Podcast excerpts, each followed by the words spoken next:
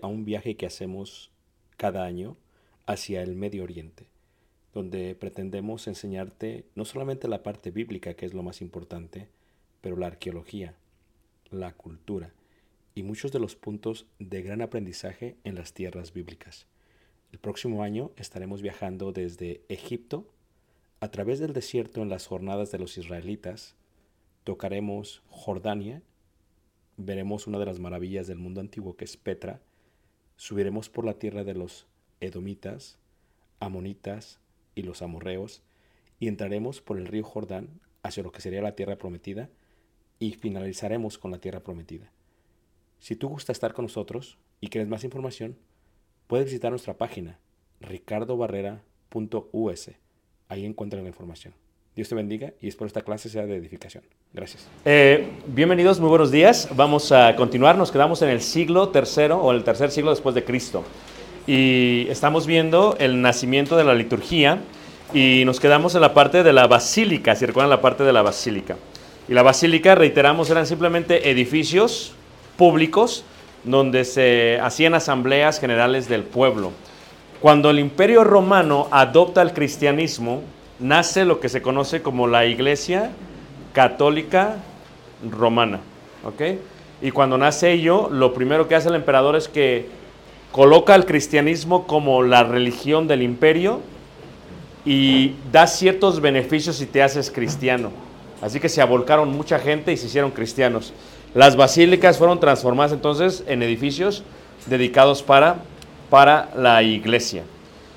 Pero sucede algo muy interesante. En el año 330 después de Cristo, el emperador Constantino estableció la nueva capital del imperio, la cual fue Constantinopla. Reiteramos, Estambul es Constantinopla. ¿Ok? Eh, es el gran cambio que sucede en aquellos tiempos. En el año 392 se separan los dos reinos.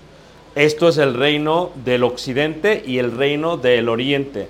Todo lo separa Estambul o lo que se conoce como Constantinopla.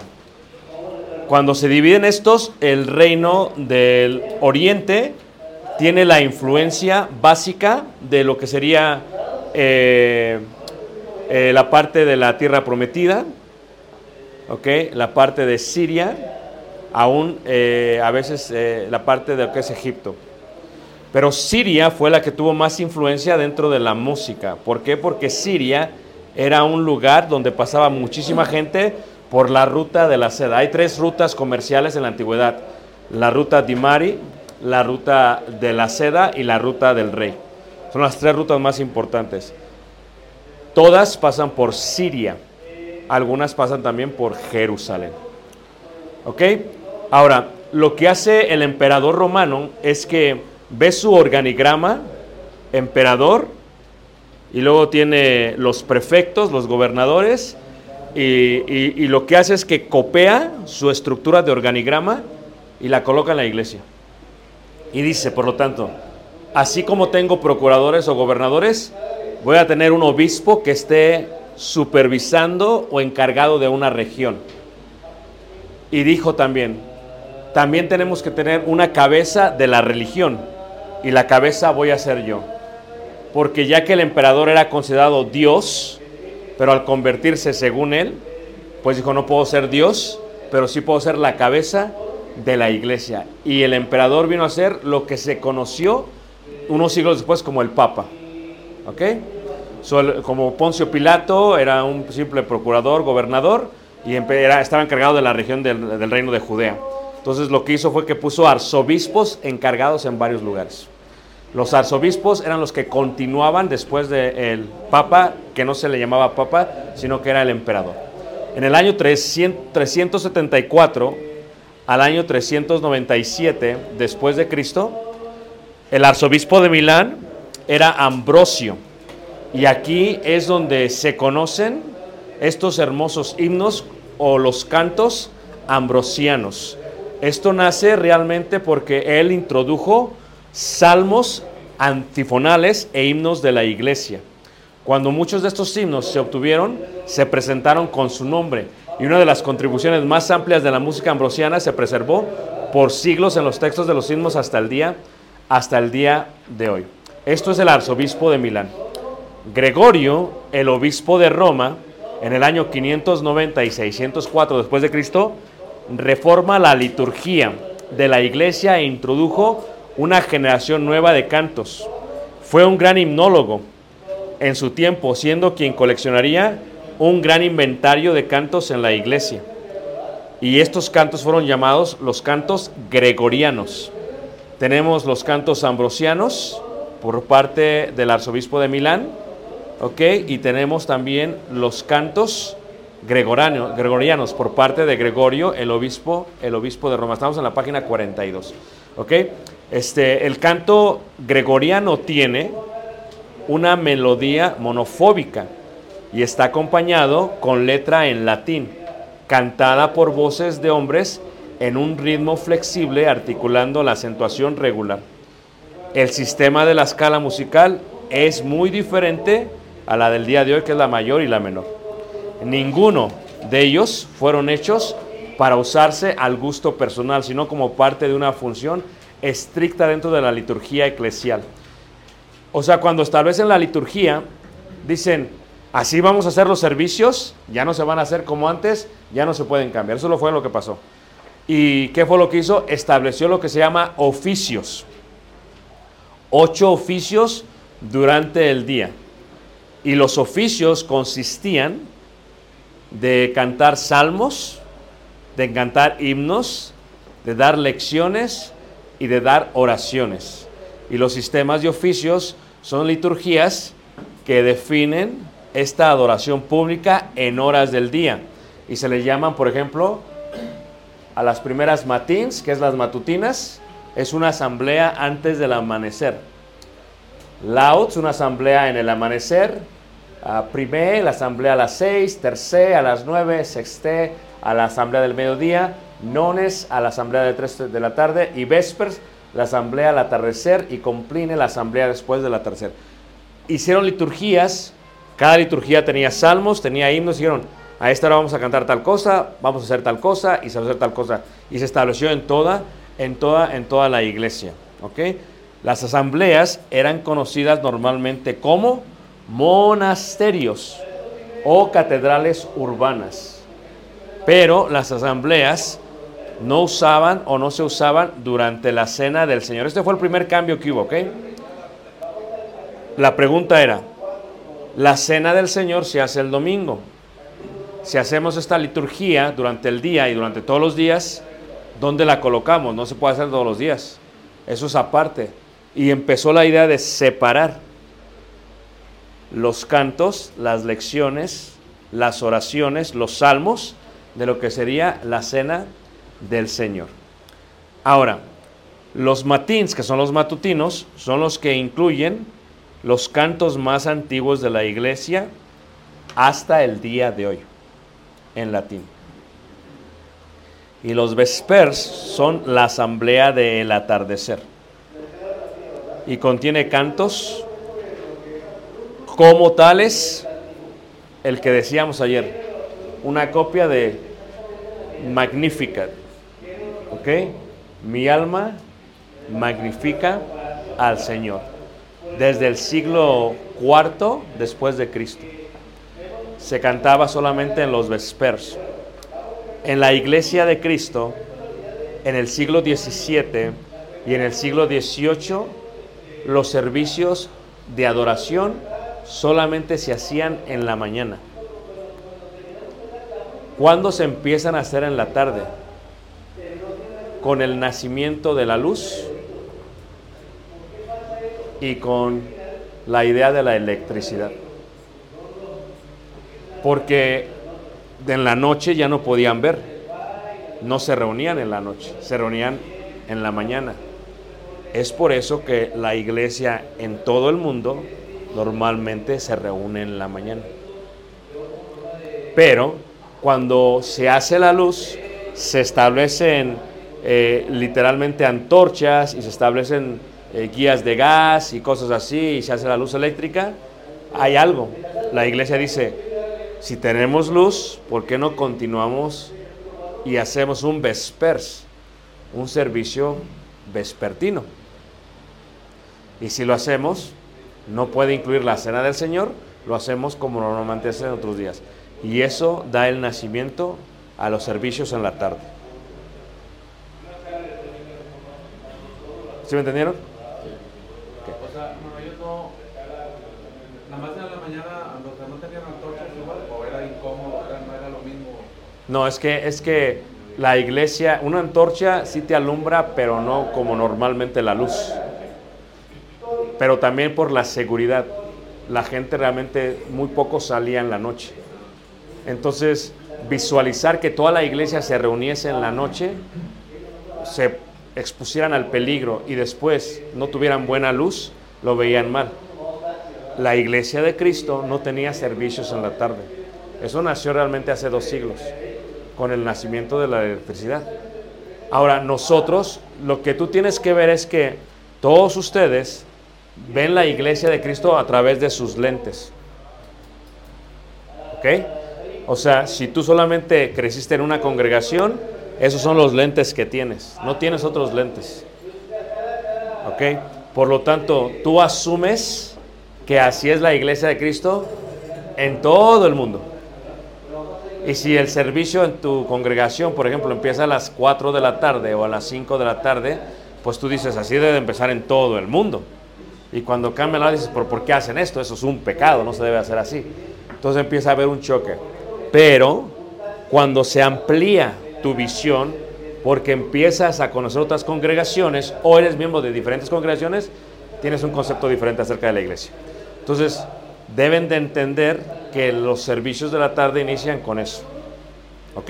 Eso es muy importante, ¿ok? Pero realmente eso tiene el principio en el cuarto siglo, desde el punto de la iglesia del este. Ahora, eh, las misas, ¿qué significa misa? La palabra misa en latín significa despedir. Despedir es lo que significa la palabra misa. Despedir. ¿Ok?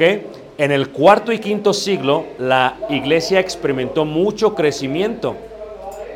Se dice que más de la mitad de los que se congregaban eran visitantes, por lo cual muchos contemplaron la posibilidad de bautizarse. Ahora, la iglesia católica romana no bautizaba niños, seguía bautizando adultos. Y prueba de ello es que en la mayoría de las parroquias antiguas, sus bautisterios son totalmente ¿qué? Profundos. Lo encuentras así en la parroquia de, Juan, donde se encuentra el cuerpo del apóstol Juan en Efeso. Lo encuentras así en muchísimas parroquias, ¿ok? Así eran los bautisteros, eso era normal. Fue mucho después que pasa eso. Si la mitad no eran miembros y querían bautizarse, la primera pregunta que se hace, ¿qué es lo que los visitantes pueden hacer? ¿Y qué es lo que los visitantes no pueden qué? No pueden hacer. Ustedes han visto las fotografías, por ejemplo, de Pisa, eh, de la iglesia católica de Pisa, de la torre que se... Está la torre que se está así, luego está la catedral, desde arriba es una cruz, y luego está eh, otra estructura. ¿Saben por qué tiene tres estructuras? Ok. Porque la torre es el campanario. Tiene las cuatro campanas arriba. ¿Ok? El lugar donde está la parte principal donde hacen los servicios de adoración. Y el otro es el bautisterio. Es un edificio solamente para bautizar. ¿Ok? Solo te- así están todas las parroquias antiguas, ¿ok? Está en Florencia, está en Pisa, está en Milán, está en, en Roma, así están todas, ¿ok? Eso es normal. Es una copia de lo que hacían ellos. Viene con la idea de la misa. Esto es, ¿qué pueden hacer?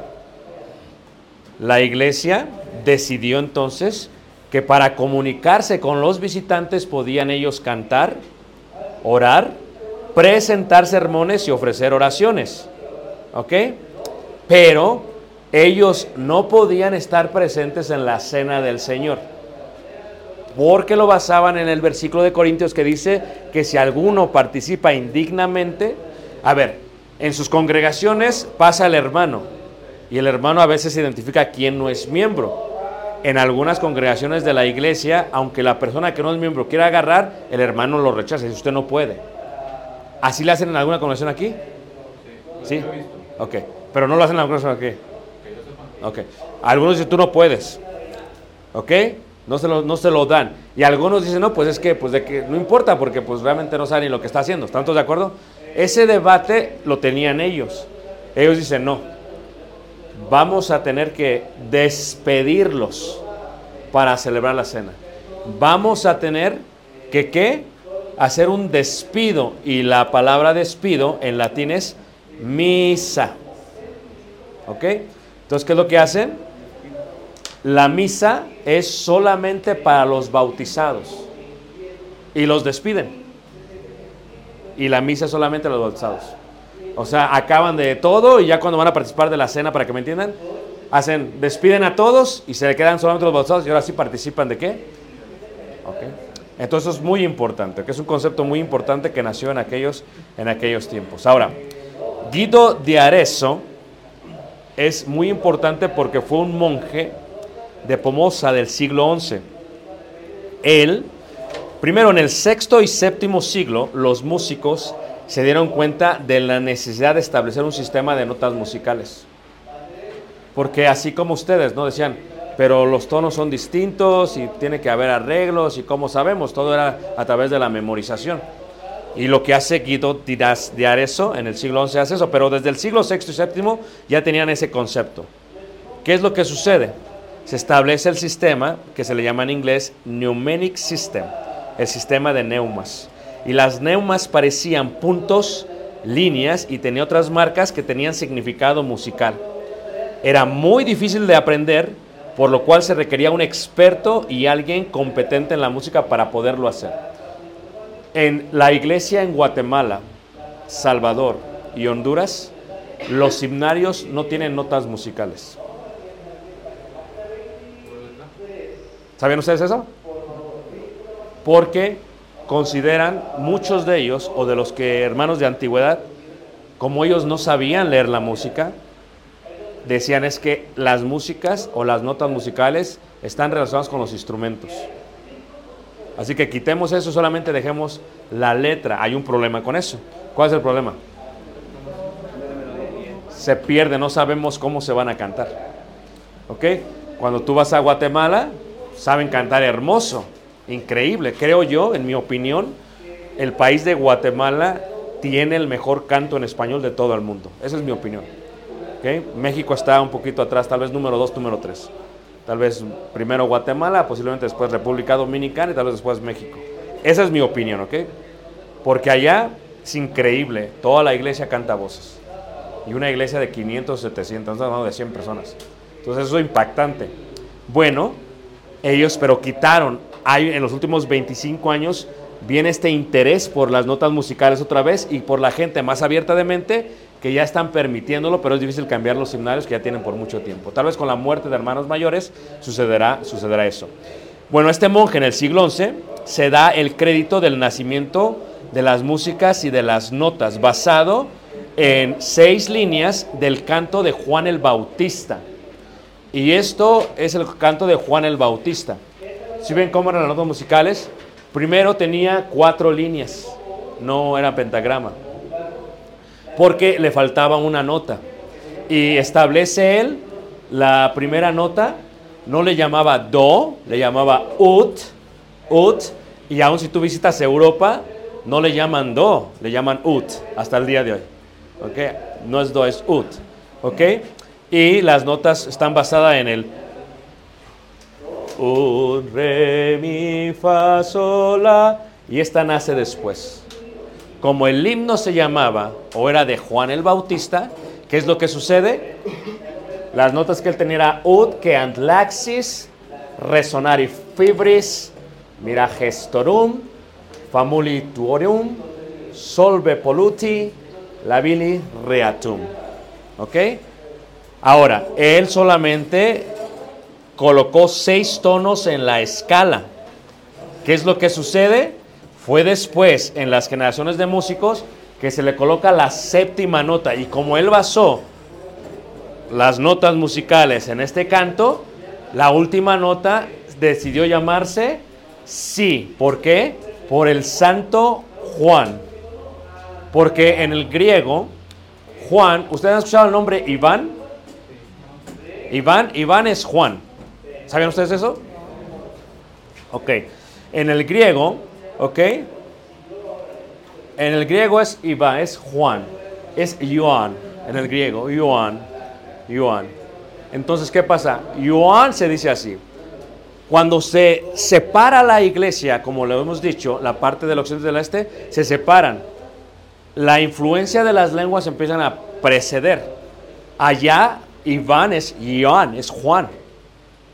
Y entonces, como en el griego, Juan es Ioannes, como Jesús es Yeshu, o Ictus en, en arameo, Santo Juanes.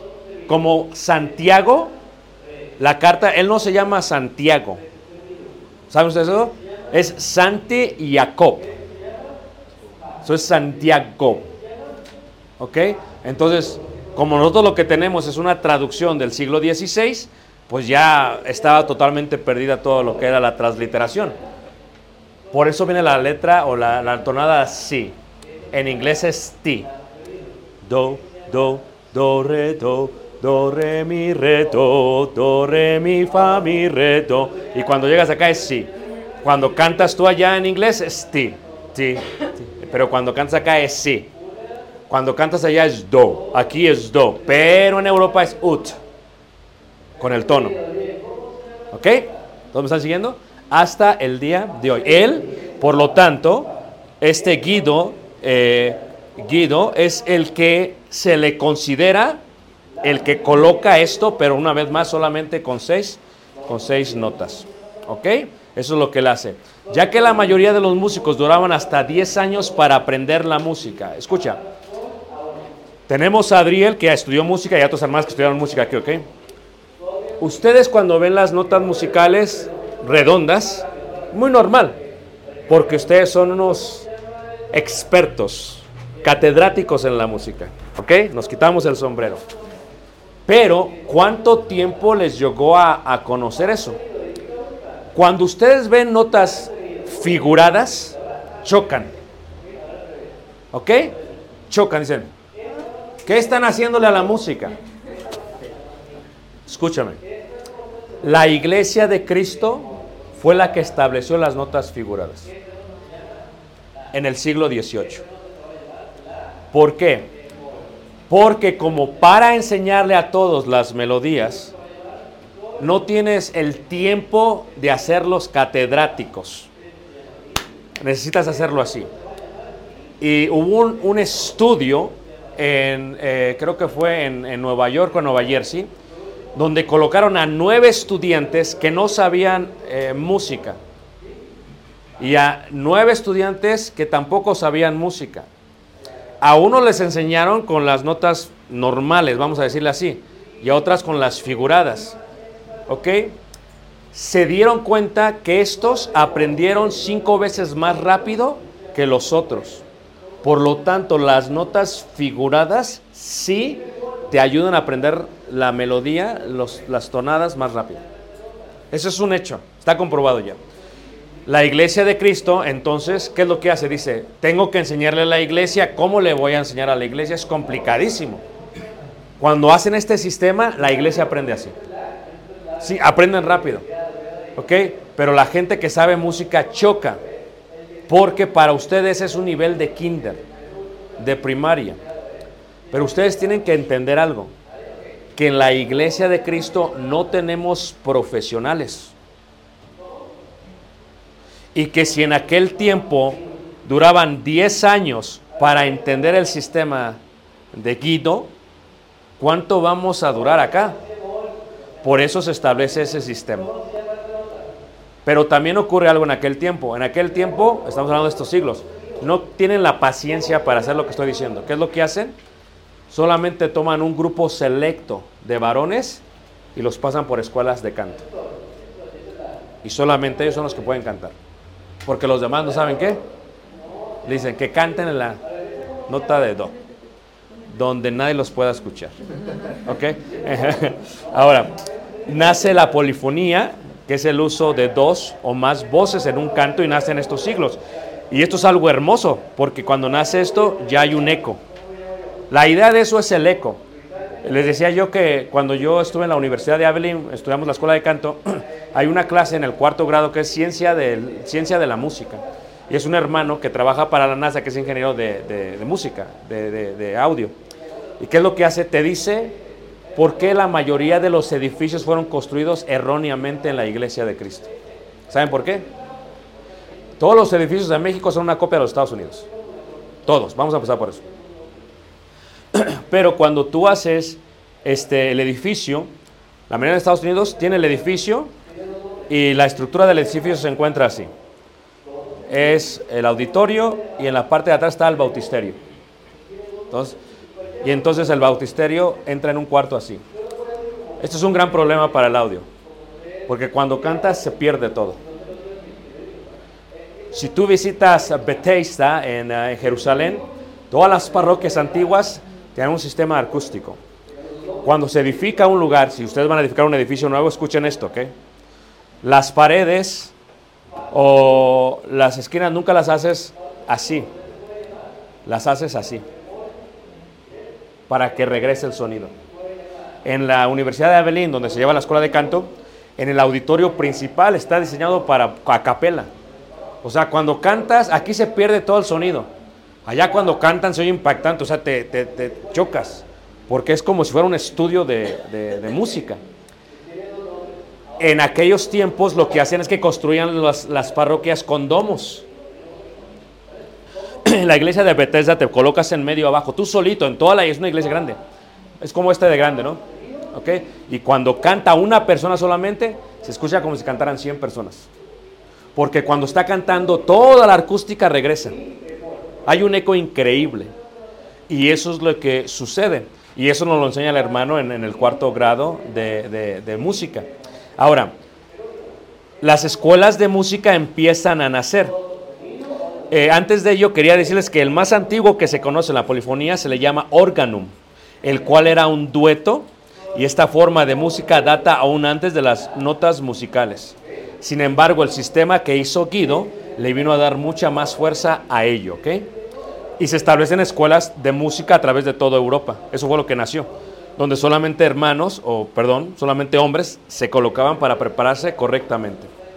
La mayoría evolucionaron y vinieron a ser las escuelas de canto y música, por lo cual las motets vinieron a ser la forma de cantos en la parte tardía de la iglesia medieval. El motet se originó a principios del siglo XIII por lo cual la mayoría de los compositores tomaban una estrofa de un canto gregoriano, que ya hablamos cuáles son los gregorianos, y añadían las voces del mismo. O sea, eran copias. Ya había un canto gregoriano y nada más le hacían el eco o las voces de la separación. Eran como arreglos, que es lo que se hace el día de hoy, hacen muchos arreglos el día de hoy con ello. Y entonces finalmente llega la música instrumental. ¿Ok? Había muchas opiniones en el mundo religioso y en las culturas en cuanto a los instrumentos musicales. Pero había diferencia entre ellos. Unos eran de cuerda y, y la- y las iglesias no lo veían apropiado para colocarlos dentro de la adoración pública. Pero los otros eran los instrumentos de aire. Y ya que la mayoría de las iglesias eran a capela, fue que algunos líderes de la iglesia mostraron simpatía por el uso de instrumentos de cuerda durante la adoración. Un ejemplo de esto fue expresado por Clemente de Alejandría. Ahora, ¿qué es lo que sucede? En aquellos tiempos, lo que tú tienes que visualizar en cuanto a los instrumentos musicales es que los instrumentos musicales están relacionados, número uno, con las arenas, con los deportes. ¿Ok? Y en la iglesia de Cristo, como en aquellos tiempos, hay gente de distintas clases sociales. ¿Tanto de acuerdo? Hay gente que es pobre y hay gente que es rica. Y yo siempre cuando doy mis clases trato de expresar de manera, en Estados Unidos es mucho más fácil eh, de alguna otra manera engañar a la gente en tu estatus económico. O sea, yo allá me puedo comprar un Tesla como ministro. Pero no sé si aquí ustedes podrían comprar un Tesla. Entonces, quien quiera que tiene un Tesla en México, automáticamente se le considera con un estatus qué. Ahora, si visitaron la hermosa ciudad, o sea, no cualquiera puede vivir en Coyoacán, o en el Pedregal, o en Santa Fe, o los que vienen de Monterrey, o en San Pedro. Es una realidad, no cualquiera puede vivir. Entonces, en Estados Unidos se puede un poquito más hacer eso, aquí no se puede. Cuando la gente tiene dinero, tiene influencia inconsciente dentro de la iglesia, repito esto. Cuando la gente tiene dinero, tiene influencia inconsciente dentro de la iglesia. Yo tengo dinero, yo tengo poder. Yo veo la ofrenda, yo doy más de la mitad, yo decido. ¿Ok? Entonces, ¿qué es lo que pasa? En aquellos tiempos, los instrumentos musicales se tocaban, sí, en las arenas. Y el órgano que se utilizaba en las arenas en aquellos tiempos era un órgano como de aire. Por eso, hasta el día de hoy, si visitas un estado de béisbol en Chicago, por ejemplo, todos los órganos son de qué? De aire, porque es una copia de las arenas de los siglos, de los primeros siglos después de Cristo. Pero el uso pagano del órgano, porque los cristianos en el primer siglo veían como pecado ir al estadio. ¿Por qué? Ir a ver las Olimpiadas, ¿saben por qué? ¿No? ¿Ah? No, porque ¿quién iba a ver las Olimpiadas? La mayoría eran qué? Mujeres. ¿Sabían eso? Ok. Porque cuando se hacen las Olimpiadas, la gente que corre, corre desnuda. No tenían ropa. Porque ellos veían su cuerpo como un dios. Y se echaban aceite y brillaban. Y tenías a la gente más adinerada, mujeres, iban a ver ello. Y los cristianos vieron eso como algo que no era correcto. Y como en las Olimpiadas, donde son dedicadas al dios Olimpo y a los dioses griegos, y así también como en los deportes, ellos vieron y asociaron los instrumentos musicales con la arena. ¿Todos me están siguiendo? ok. Ahora, pero en el siglo, en el octavo siglo después de Cristo, la gente que tenía dinero utilizaba normalmente dentro de sus cortes reales, ¿verdad? Música instrumental. Esto es muy normal. Cuando tú visitas, por ejemplo, Pompeya eh, y ves las casas cómo estaban hechas, ves, ves este, las salas donde se sentaban a comer, los triclinios, había lugares porque ellos no tenían Netflix y televisión. ¿Qué hace la gente hoy en día? Prende la tele luego que va este, a comer. ¿Qué hacían ellos? Ellos traían músicos, bailarinas y comían mientras los entretenían. Y la música instrumental se veía como algo pecaminoso. Y gente que era muy adinerada, después de comer, tenían orgías. ¿Ok? Entre, esto era muy entre los romanos. Entonces, el cristiano siempre vio eso como pecado, el instrumento es pecado. Pero ya en el octavo siglo después de Cristo, ¿ok? La pregunta que se hizo fue, ¿podríamos utilizar instrumentos musicales? ¿Y quién, quién? La gente adinerada dijo, a mí me gusta hacerlo, ¿por qué no lo hacemos en la iglesia? Si yo lo hago mientras como, ¿por qué no lo puedo hacer en la iglesia? ¿Ok? Eh, y se estableció, pero ya para este tiempo estaban los oficios separados, el matín, ya vimos todo esto, ¿va? Y estaba separada el despido, que se le dice como misa. Y entonces dicen ellos, ok, los vamos a utilizar durante la misa, o sea, durante el despido, pero nunca en la cena. Antes del despido los utilizamos. Pero luego hay otro choque. Cuando se utiliza, cantamos o tocamos. Y esto es algo que un choque en la iglesia. Pero la gente dinerada dice, no, pues yo contrato un músico, viene, me toca y me canta, que hagan lo mismo la iglesia. Fue un sistema más de espectáculo que un sistema de adoración a quién? A Dios. Ahí tengo las fuentes que puse ahí. Y fue en el siglo XII donde el órgano finalmente se introduce en la misa. En el 8, en el octavo, perdón, se introduce eh, eh, eh, antes del despido. Pero en el 12, en la misa. Pasaron 1200 años para que el instrumento musical entrase a la cena del Señor. A la, pero ocho siglos para que entrasen en ello.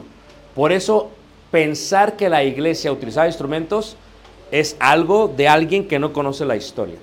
Ahora, aquí no es mi tema y no es mi clase, pero quiero decir algo, ¿ok? Cuando entra la parte de la reforma. Sí hay evidencias de que la iglesia de Cristo estaba presente en Turquía en el sexto siglo. Hay evidencias de que la iglesia de Cristo estaba presente en el siglo XI en la India. Y hay evidencias que la iglesia de Cristo estaba presente en Inglaterra y en Escocia en el siglo XVI. Sí las hay. Y aquí es donde viene la parte eh, teológica de los que predicamos. ¿Venimos realmente del el movimiento protestante? Si venimos, mi pregunta sería, ¿por qué existen estas evidencias? ¿Acaban de entender lo que decíamos? Porque, ¿Sí me entendieron o no? Ok. En la, la iglesia de Cristo, muchos enseñan que nosotros venimos del movimiento protestante del siglo XVII y XVIII. Si esto es así, porque hay evidencias que la iglesia de Cristo estaba viva en el siglo VI en Turquía, en el siglo XI en, India, en el siglo XV y XVI en, este, en Escocia y en, en- en Inglaterra. Tienen que entender que mientras estoy explicando todo esto de la iglesia católica romana, y en el siglo XIII cuando se separan, en el siglo V, perdón, se separan, viene a conocerse como la iglesia católica romana del este y la iglesia ortodoxa del oriente. El hecho que haya una iglesia establecida o ordenada o una religión formada no indica que desaparecimos. Porque si fuese así, ¿por qué tenemos registros en, Egipto de la iglesia primitiva en el siglo IV siglo V?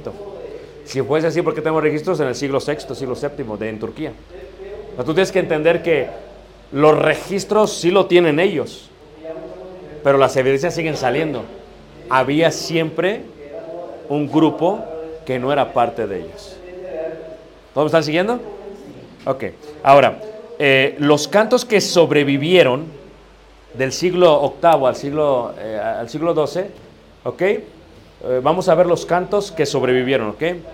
Bernat Bux, ¿verdad? Nació en 1101 después de Cristo y era eh, un duque de Burgundy, en Francia.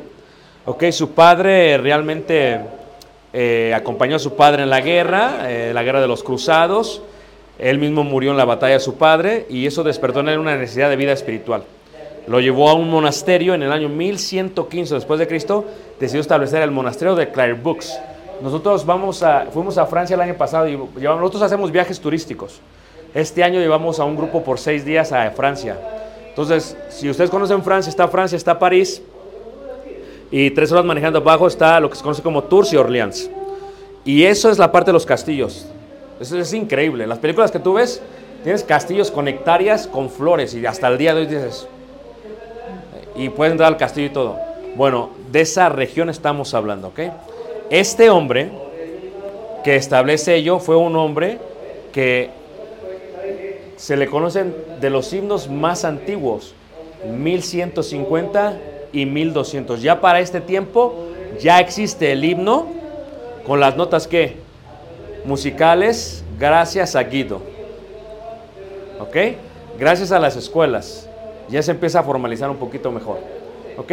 Sus dos himnos populares, y ustedes los pueden buscar en internet, no los cantamos en la iglesia, es O rostro ensangrentado y tan solo con pensar en ti.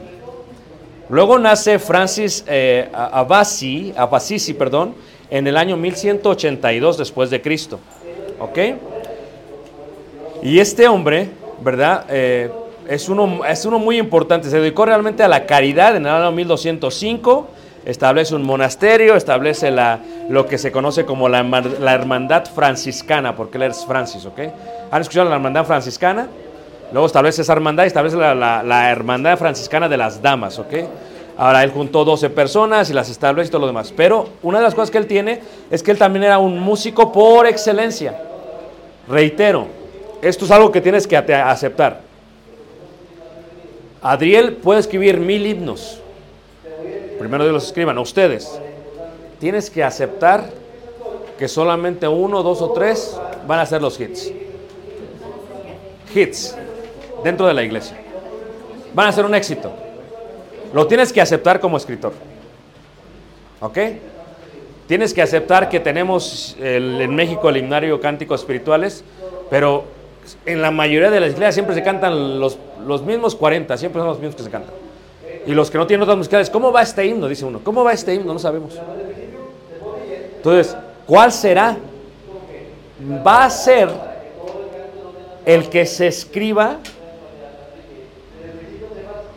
con una poesía muy profunda espiritual va a ser el que se escriba con una música que traspase generaciones. Yo estaba solo, sin esperanza. Posiblemente la tonada que él hace es la influencia que Sinaí ha tenido en su vida. ¿Ok? ¿Pasará esa tonada en la generación de sus hijos? No lo sé. Si yo le pudiera dar un consejo a los escritores de cantos, le diría lo siguiente, por la historia. Que la letra no sea hecha a la carrera y que sea una letra profundamente espiritual. No que sea pegajosa, que sea una letra profundamente espiritual. Después, que la tónica no se piense para esta época, que se piense para toda la eternidad. Sublime gracia del Señor. O sea, dices, ¿pasarán dos siglos? Pero es la letra. O sea, tú ves la letra. Y luego ve la, la- melodía. Dices, qué, bárbaro, se aventaron. Es increíble. Y parece sencilla. Parece sencilla. Ahora, hablé de la reforma brevemente porque íbamos a entrar a esta parte. ¿Todos conocen a Martín Lutero? Yo nunca lo conocí, pero lo, eh, la historia. Eh, 1483 1546, Martín Lutero es. Está la iglesia separada en dos. La iglesia católica romana, con su base en Roma, la iglesia ortodoxa con su base en este, Constantinopla. Es más, en Constantinopla se encuentra la parroquia más antigua de la iglesia ortodoxa, que es la parroquia de, de Sofía. Yo estaba adentro y hace tres años la convirtieron en mezquita. No había pasado en más de mil años. ¿eh? Es, un suceso increíble en la historia. Es impresionante la mezquita. Bueno, la, la parroquia de Sofía. El movimiento ortodoxo tiene su propia música. El movimiento católico romano tiene su propia música. Cuando se separan, no solamente se separan en cuanto a, a las convicciones, se separan en cuanto a la música. Por ejemplo, los ortodoxos cuando visitas sus templos no vas a ver ninguna estatua. ¿Saben por qué? Sí, pero sí vas a ver pinturas. ¿Saben cuál es la diferencia? Lo que le llamamos 3D, tercera dimensión. Si la imagen está en tercera dimensión, es una estatua, es idolatría. Pero si es una pintura, no lo es para ellos. Todas las iglesias ortodoxas tienen pinturas frescos. Y todas las iglesias católicas romanas tienen estatuas. Los ortodoxos dicen que ellos son idólatras. ¿Ok? Y la música, como la parte ortodoxa está en la parte de Anatolia, de Turquía, de Siria, de, de Rusia, de, de Afganistán, toda esta parte, su influencia es muy del Medio Oriente en la música. Y acá es diferente.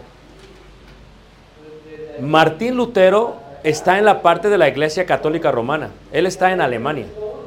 Y él dice, ¿sabes qué? Ya muchos habían tratado de reformar la iglesia, pero no lo habían podido hacer. Pero él lo hace. Y pone los puntos, todos estamos en desacuerdo con ustedes, etcétera, etcétera. Todos saben eso, ¿ah? ¿Y qué es lo que hace él?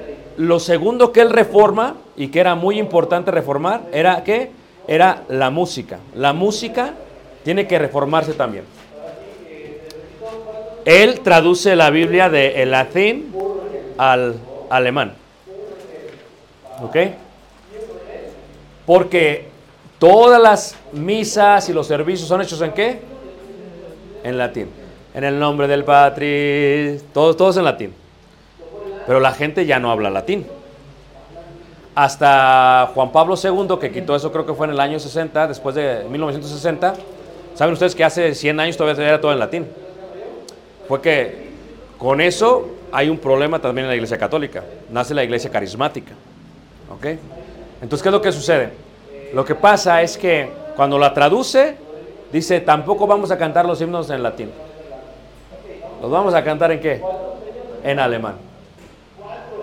Y ese fue el cambio radical que hubo dentro de la música, donde los cantos alemanes se veían como de Alemania, de la parte de Lucero, y los cánticos en latín se veían de la parte de Italia.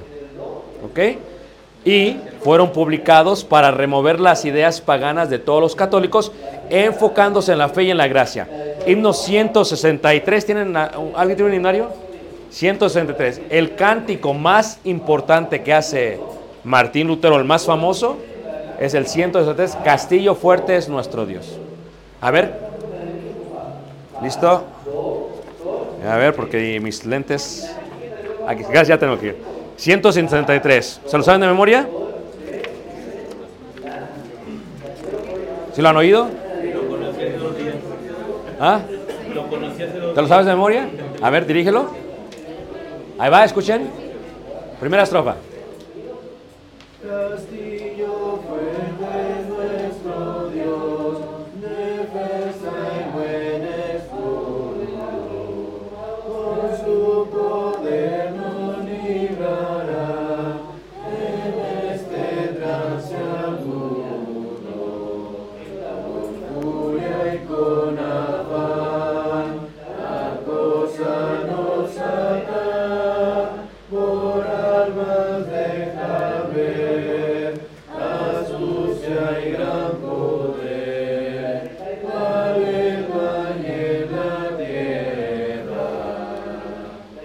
Este himno tiene 500 años de antigüedad. Y está en nuestro himnario de la Iglesia de Cristo. Y es de Martín Lutero. Pero ¿cómo le pone el editor? M. Lutero. Porque siempre los que quieren eliminar la historia lo empiezan a hacer abreviando los nombres. Por eso, con lo que está pasando en la ciencia, se empieza a eliminar el lenguaje. Te quiero mucho es TQM. Dios te bendiga es DTV. Y aunque no lo crean, va a haber gente que va a hablar en emojis en el futuro. O diría yo mejor, ustedes están hablando en emojis el día de hoy. ¿Ok? Sí, estamos regresando a los jeroglíficos de Egipto, ¿eh? Ahora, eso fue lo que hace el único himno. Por eso les digo, su letra es hermosa, su tónica es hermosa. O su to- tonalidad o su melodía. Entonces, ¿quieres tú que eh, van a escribir un himno? Que la letra sea... Ahora, les voy a invitar a hacer otra cosa todavía, porque estamos con el tercer grado, ¿ok? Tienes como escritor de himnos que hacer más florido tu español. Lo voy a repetir. Tienes como escritor de himnos hacer más florido tu español. Tú visitas España y dices, hombre, estos hablan muy bonito. Tienen palabras y aquí nosotros ya todo. Pásame el este de la esa que está allá en la aquella. Se, se pierde el idioma. Si vas a escribir un himno y no siempre tienes que utilizar las mismas palabras, ¿verdad? Señor amor, cámbiale. Haz que los que oigan, que los que escuchen el himno digan, ¿qué significará esto? Edúcalos a través del himno. Y si haces ese tipo de himno, la gente se va a quedar impactada. Y va a durar por varios siglos, como 500 años duró. Castillo Fuerte es nuestro qué. Eh, Johann Sebastian Bach, 1695, nació un siglo después de Martín Lutero. Él es el que promueve en sus logros la escala templada, las innovaciones de las notas musicales y él define la contraparte y la composición armónica moderna. Escribió un libro completo de ello y esa es la Biblia de la música, que se llama The Well Temper Clavier. ¿Ok? Eso es increíble.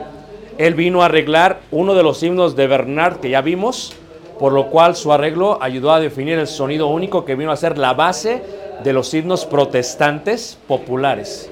Una vez más, oh rostro que ensangrentado. Tú tienes a alguien que hace un himno y luego alguien 30 años después lo ve y dice, le voy a hacer arreglos musicales. Los derechos de la letra no se los puedes quitar. Haces tus arreglos musicales, puedes registrar tus arreglos musicales pidiendo permiso a los arreglos de la letra. ¿Ok? Lo que es copyrighted. Eh, no lo puedes cambiar. Y si lo plagias, hay mucha gente que, como que revuelve todo y saca, ¿me entiende? Como que usa otras palabras, es lo mismo, también no se puede. Entonces hay reglas muy estrictas en cuanto a ello. Pero él puede arreglar la música.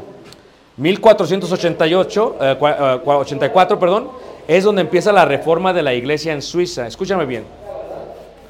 Eh, Swingli, Zwingli, ¿verdad? Y Juan Calvino son personas que vivieron en Suiza.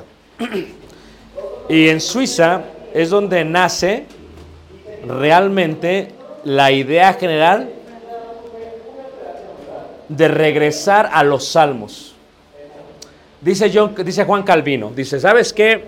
Eh, todos estos himnos de la Iglesia Católica y todos estos himnos alemanes, y todos estos himnos griegos y todos estos himnos son mundanos. Tenemos que regresar a los himnos de la Biblia y que son los salmos. Pero hay un problema, no están traducidos. ¿Cómo los puedo traducir de ello al alemán, al francés? ¿Cómo le hacemos para regresar a ello? ¿Cómo podrían los suizos cantar los salmos? Esto es algo muy complicado. Y tuvo una oposición muy grande en la iglesia, porque tienes que entender algo. A la iglesia a veces toma como, como sacramento un himno. No lo puedes sacar el himno. eh. Más hay iglesias que cuando empiezan en el servicio, empiezan cantando siempre un himno. O hay hermanos que siempre salen con el mismo himno. Todavía no se para y ya sabes cuál va a cantar. Levanta mano, ¿tienen esos hermanos? ¿Quiénes son esos hermanos? ¿Conocen a algún hermano de esos? Entonces, eh, ¿verdad? ¿qué es lo que sucede? Si el hermano se muere y hay hijos en la congregación y pasa un director de cantos y no hace el himno que hacía el hermano siempre, para ellos es un sacrilegio. ¿Estamos de acuerdo? Ok.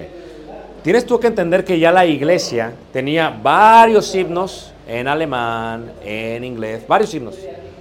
¿Cómo los vas a quitar? Llega Juan Calvino y dice, se acaba eso, vamos a empezar los salmos. Pero no, espérate, no puedes.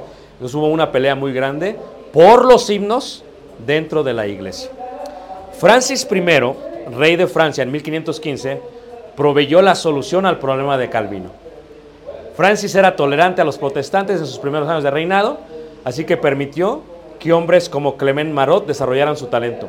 Él fue un poeta de la corte del rey, o sea, era su poeta. Porque aunque no lo crean, los franceses... Hablaba con una hermana ayer que le gusta mucho el arte, no recuerdo cuál hermana es. Hay gente que va al museo y dice, ya vámonos. ¿Ok? Y hay gente que va al museo y se le queda viendo a la pintura así. ¿Estamos todos de acuerdo? Y luego le hacen. Bueno, si vas a- al Louvre en, en, en- en París, la obra más importante es la de Da Vinci, la, la Mona Lisa. Es un cuadrito, ¿eh? Es un cuadrito. Chiquito es. Y llega la gente y la ve y dice, ¿sí? Pero hay gente que va que dura horas viéndola.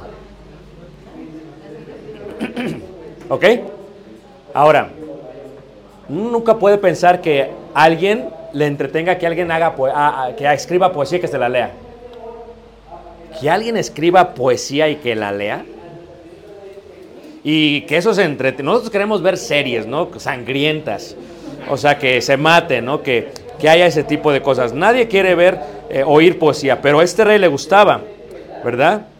No me mueve mi Dios para quererte el cielo que me tienes prometido, ni me mueve el infierno tan temido para dejar por eso de ofenderte.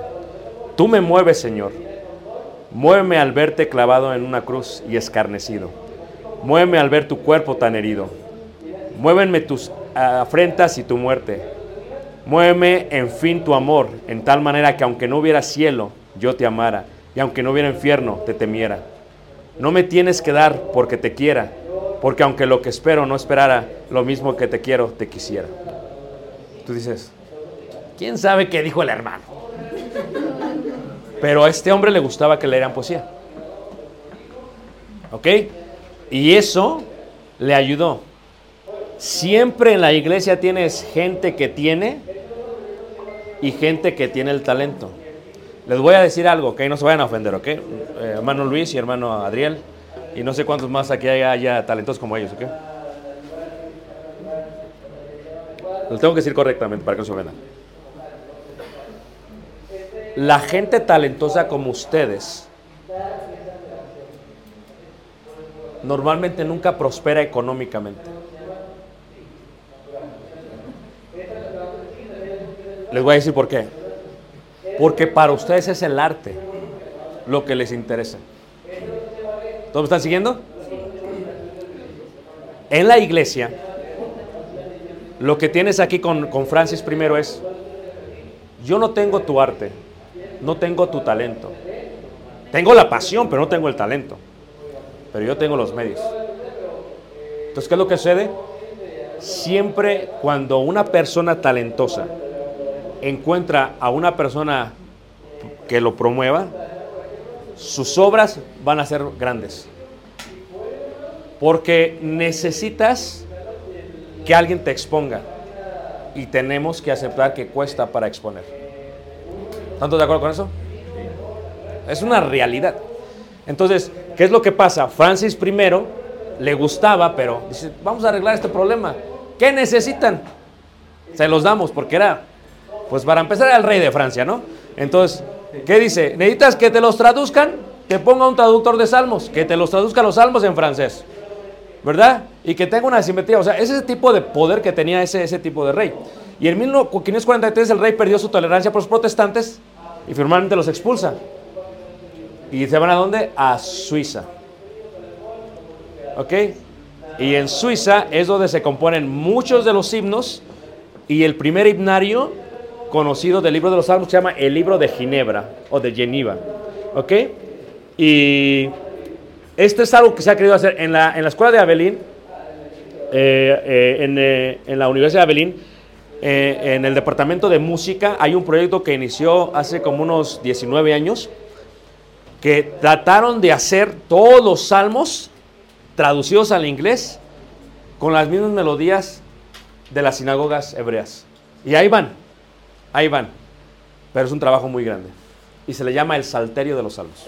Y uno de los, el, el director ahora de la escuela es el que se encarga en la reproducción del Salterio de los Salmos, que es ese proyecto que está haciendo. ¿sabes algo acerca del, de- del trabajo que hizo el hermano Randy Doe? No sé si lo llegaste a conocer. El hermano Randy, Doe, este hermano eh, estuvo algún tiempo en, en. El hermano era maestro de música. Sí, sí, sí. Este, y la primera vez que lo vi ahí fue como alumno. Lo que está haciendo como alumno, dice, es que a veces me gusta estar del otro lado. Claro. Luego me enseñó un trabajo que estaba haciendo de salmos y estaba haciendo todos los salmos. El hermano ya falleció, pero el hermano en una iglesia. Claro. Escuchaba algo y decía, es esto, es esto, es esto, todo. Genial. Eh, y eso fue lo que hizo el rey. Tomó gente. Y y imagínate, si acaban este proyecto, el proyecto va a ser en qué manos? En inglés. Yo hice dos nada más, me, dejaron traducir dos nada más. Eh, y uno lo, hizo muy popular, este Kid Lancaster, ¿verdad? El de eh, Sálvame de los malos, oh Señor, le- lo escribí yo. Yo agarré el salmo y casi lo escribí tal como estaba, pero fue muy difícil por la parte de la métrica. Eh, o la simetría. Entonces, es lo que. Pero el libro de los Salmos tiene el himno Cantad naciones a qué? Al Señor. Y esto da nacimiento a la música qué? Inglesa. ¿Ok? Eh, Suiza prepara el libro de los Salmos. Traduce todo en francés. Prepara escuelas. En Inglaterra, el rey octavo, eh, King ah, Henry, ¿verdad? Eh, estaba dentro también de la eh, Iglesia Católica Romana y, y- y ya le empieza a estorbar. Porque dice, mira, los católicos tienen mucho poder, tienen mucho dinero y les tengo que estar dando mucho dinero y tienen muchos bienes y raíces, no. Pero lo que le hizo a él es que dijo, ¿sabes qué? Hay un problema. Me quiero volver a casar. Quiero dejar a mi mujer y casarme con otra. Ya no me gusta. La reina. Quiero otra reina. ¿Y qué es lo que hace? Manda a pedirle al Papa, oye, dame chance. Y el Papa le contesta, no, no puedes. No te puedes casar otra vez. Y dice, "Ah, pues este, ¿quién se cree que es? Dice, pues si se tradujeron una Biblia al alemán, pues yo me traduzco al inglés. King James es uno de los resultados de este rey. La traducción, primer- la primera traducción en inglés. Eso. ¿Y por qué? Porque se quería volver qué? A casar. Y él quita a los católicos, los expulsa. O sea, hay una increíble. Y dice, no, pues yo voy a copiar lo que tienen ellos. El Papa, pues yo soy rey, yo soy la cabeza de la nueva iglesia de Inglaterra, a la cual le vamos a llamar la iglesia anglicana. Y bueno, si ellos ya no queremos tampoco los himnos de ellos, queremos nuestros propios qué? Himnos. Nosotros también queremos nosotros nuestros propios qué? Himnos. Y entonces viene la parte de la influencia puritana. ¿Ok? Tenemos primero a la hija del rey, octavo, Mary Tudor. Eh, lo pueden leer esto, ¿ok? Porque esto está un poquito largo, ¿ok? Tenemos después a Isaac Watts. Yo creo que todos saben Watts quién es, la importancia de él. ¿Ok? ¿No saben quién es? ¿Lo pueden leer? ¿Lo tienen sus notas? es que no me va a acabar el tiempo. Pero lo que sí saben es los himnos que él hizo. Los que aman al Señor, eleven su canción. que en dulces notas de loor, que en dulces notas de loor, hacienda su mansión, hacienda su mansión. Hacia miramos la gloriosa, cantando todos marchamos de Dios a la bella mansión. Él era joven y tenía, era súper talentoso en la música. Y cuando llegaba a la iglesia decía, no, ¿qué están haciendo? ¡Ah! Le desesperaba. ¿Les pasa a ustedes? Ok. Dicen las mujeres, ¿cómo quisiera ser hombre para dirigir el canto? Porque lo dije muy mal. Y luego dicen, ay, qué feo cantamos. Como le dijo a la niña, ¿no? El- estaba cantando su padre, cantaba y cantaba y cantaba. Y, dice, oye, papá, ¿por qué cantas tan feo? Dice, eso le agrada a Dios. Dice, no creo, la verdad. Porque cantaba bien feo. Entonces, pero él, él se da la tarea de hacer un himno cada domingo y escribe 750 himnos. Pero de sus himnos populares, el que tenemos nada más en español es este. Sí, pero reiteramos, las traducciones en español de aquellos tiempos solamente este. Pero sí, es que lo que hizo él fue que agarró muchas mismas melodías y nada más puso una letra diferente. Pero uno cada domingo está increíble. 750 himnos, tienen su propio qué? Ese, perdón, el segundo, ¿sabe usted? Eh, en inglés sí, miren, les recomiendo que todos estos himnos los tienen en sus notas, lo busquen en YouTube y los van, y pónganle antiguos en inglés y los van a escuchar, porque todavía se preserva la música de estos himnos. Luego tenemos a Wesley, a los hermanos John y al hermano Charles Wesley, ¿ok? Eran hijos de un clérigo inglés llamado Samuel Wesley. Eh, John fue ordenado, encomendado como clérigo en 1728 y luego regresó a Oxford. ¿Ok? Ahora, estos son los dos hermanos, ¿ok? Ellos son increíblemente, ¿cómo te diré? Importantísimos en el movimiento. ¿Por qué?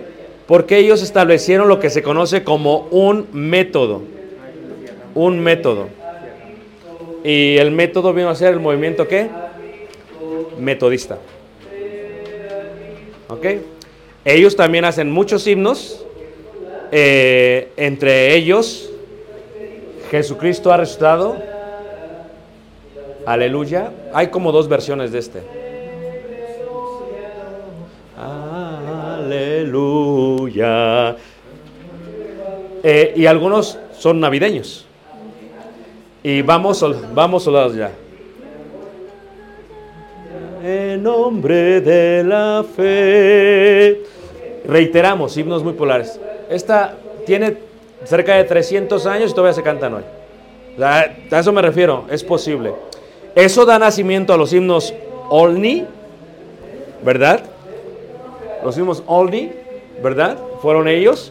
Y luego viene quien se llama John Newton, 1725 y 1807, el cual se queda huérfano a los seis años y su padre, no pudiendo ya estar con él, lo quiere poner en un orfanatorio y no puede, porque tenía que, y no puede porque era su padre comerciante, era capitán en un barco. Y entonces le pedía a su padre, papá, llévame contigo, papá, déjame ir. Y finalmente a los 17 años conoce a una mujer que se llama Mary. Siempre la mujer es el, el resultado, ¿eh? Siempre. Y Mary era también una mujer muy religiosa, quien amaba a, a- a John, pero no le gustaba el tipo de vida que llevaba. Porque ¿qué pasó? John le pidió a su papá, déjame ir contigo a la, a la, este, a, a- a- a- a alta mar. Y se lo llevaba. ¿Pero qué se ve en alta mar?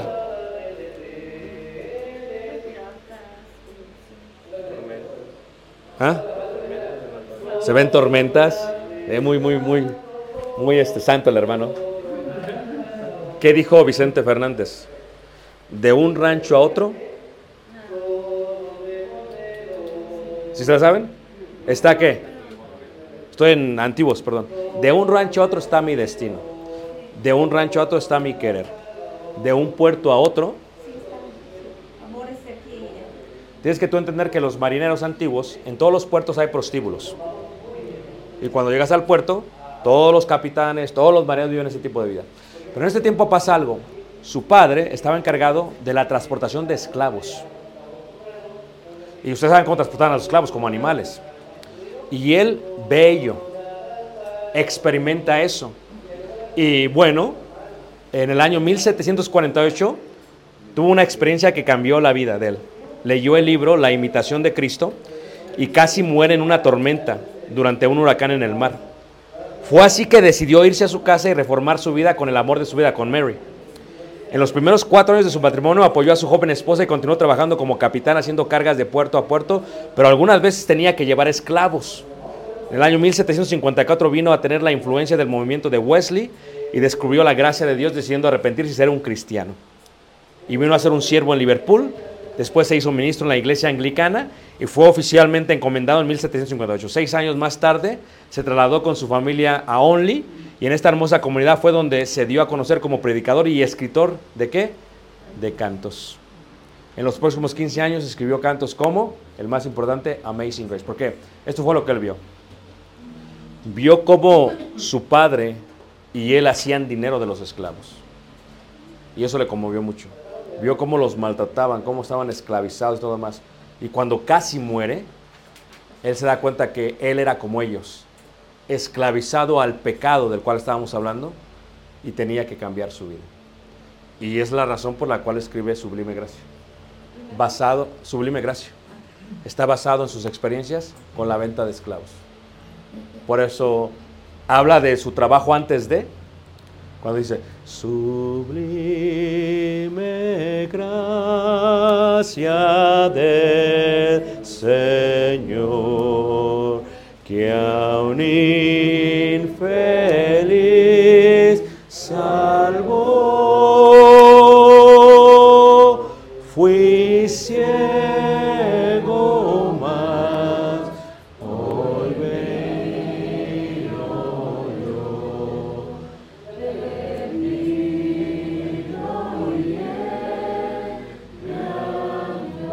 Testimonio totalmente. Pero es uno de los himnos más populares dentro del mundo. Y nosotros lo tenemos ahí en nuestro himnario. Y hizo otros himnos muy buenos, pero ese es el más, el más popular de él. Y me voy a quedar con este hombre, con William.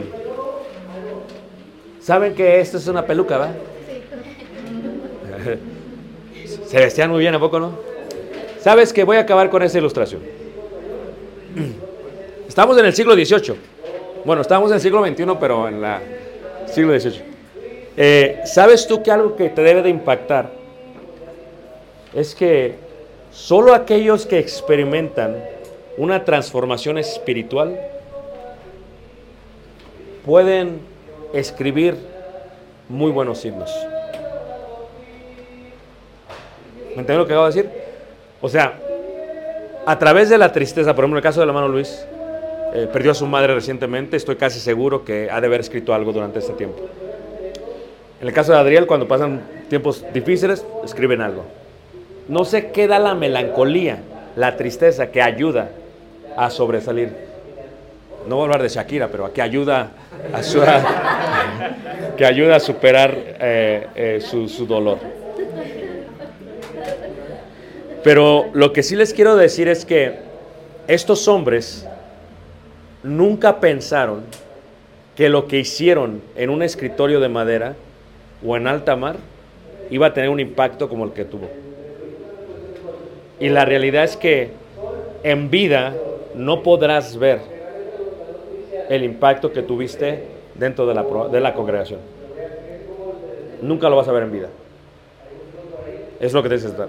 Por lo tanto, yo les invito a los estudiantes de tercer grado que escriban himnos. Más de 10, 750 si pueden, pero que sean de calidad. No digas tengo un gran repertorio y tengo 100 y todos de mala calidad. No, haz himnos que digas, ¿me entiendes? ¡Wow! Y tal vez solamente uno se preserve. Pero ¿cómo sabrás tú si Cristo no viene en el año 2300? Y de pronto se habla de una escuela que se dio en Ciudad de México, donde hubo un miembro de la iglesia, una mujer tal vez, que escribió este hermoso himno que los hermanos cantan 300 años después. Ellos no pensaron eso, se murieron no pensando en ello y ve el impacto que tuvieron.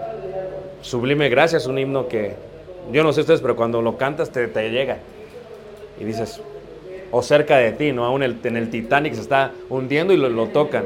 Dices, wow. Entonces, mi invitación para ustedes es, eh, no, se, no se conformen con la mediocridad, vayan a la perfección, sean perfeccionistas en cuanto a lo que hacen. Van a cometer errores, pero cuando tiras a eso, son menos los errores. Y van a darse cuenta que va a haber himnos muy populares que van a ser, que van a ser de gran bendición a ustedes. Regresen a sus congregaciones con paciencia. Uno quiere regresar y a ver, vamos a cambiar todo esto, paciencia. Porque va a decir el predicador, siéntate mejor, ¿ok? Siéntate, no te pares. Pero va a poder salir, ¿ok? Les amamos mucho el nombre del Señor, tienen nuestro número, estamos para servirles. Y este, tienen las notas de esto y el año que viene terminarán, creo que Adel va a acabar este, en los últimos 200 años hasta este, hasta el año 200, 2223. ¿Ok? Y no va a haber preguntas, así lo dejamos. ¿Qué les parece? Dios bendiga y gracias y shalom, shalom, gracias, paz, paz a todos. Dios les bendiga. Que tengan un excelente fin de clases de este año y que se gradúen el año que viene. ¿eh? Porque creo que van a poner límite para la gente porque no van a caber el año que viene. Así que yo que ustedes me apuntaba lo más pronto posible. Dios les bendiga, muchas gracias.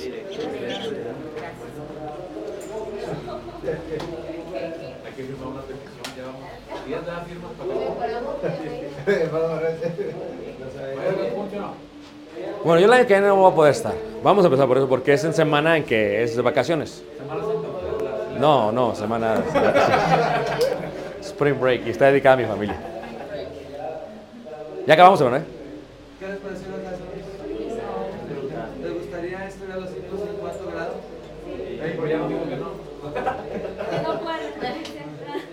Vamos a ver, vamos a ver, vamos a ver qué pasa. No, gracias a Dios, hermano, gracias a Dios. Y una vez más, Luis está llevando el nivel. Le digo, esto no es un impacto local, es nacional. Es muy bonito lo que están haciendo. Él y todos los maestros. Dios los bendiga. Nos vemos ahorita en unos momentos.